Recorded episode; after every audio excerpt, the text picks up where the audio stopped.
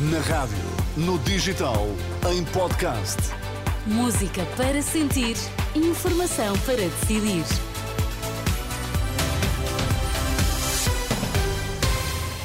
Notícias para ouvir agora na Renascença. Começamos pelos títulos em destaque nesta edição das quatro. Sindicatos dos médicos reúnem-se esta terça-feira com a tutela. Enfermeiros protestam hoje junto ao Ministério da Saúde.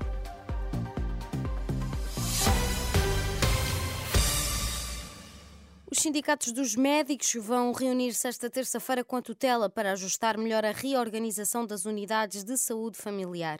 Já depois de ter sido publicado em Diário da República o decreto-lei que cria o regime de dedicação plena, em declarações à Renascença, Jorge Roque da Cunha, do Sindicato Independente dos Médicos, diz que o novo modelo é mais aliciante para os médicos e pretende contribuir para a redução do número de utentes sem médico de família. Ainda assim, o sindicato espera discutir outros pontos que podem ser atrativos para os clínicos, para além de questões específicas de acompanhamento dos utentes. Há um conjunto de incentivos à produtividade que irão ser discutidos e têm necessariamente de ser publicados através de portaria. O Governo poderia ia fazer de uma forma autónoma, vai ouvir-nos, acompanhamento da, das grávidas, na saúde infantil, os rastreios ao cancro da mama, ao cancro de colo do útero, ao cancro do cólon, um conjunto de indicadores que nós eh, iremos eh, aguardar e ajustar àquilo que, que é a realidade e aquilo que será a nossa opinião.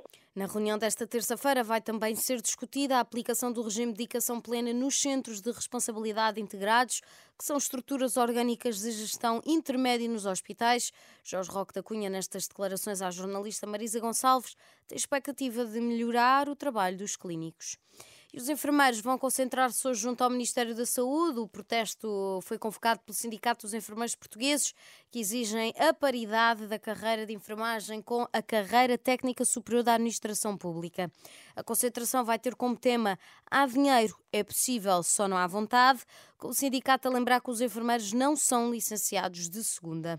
E também os estudantes vão voltar às manifestações, pedem melhores condições nas escolas e o fim dos exames nacionais. O protesto será em frente à Escola Artística Soares dos Reis, no Porto, e a concentração faz parte da semana de luta convocada pelo movimento Voz aos Estudantes e realiza-se depois do protesto de ontem, que juntou dezenas na escola secundária na, da Baixa da Banheira, em Setúbal.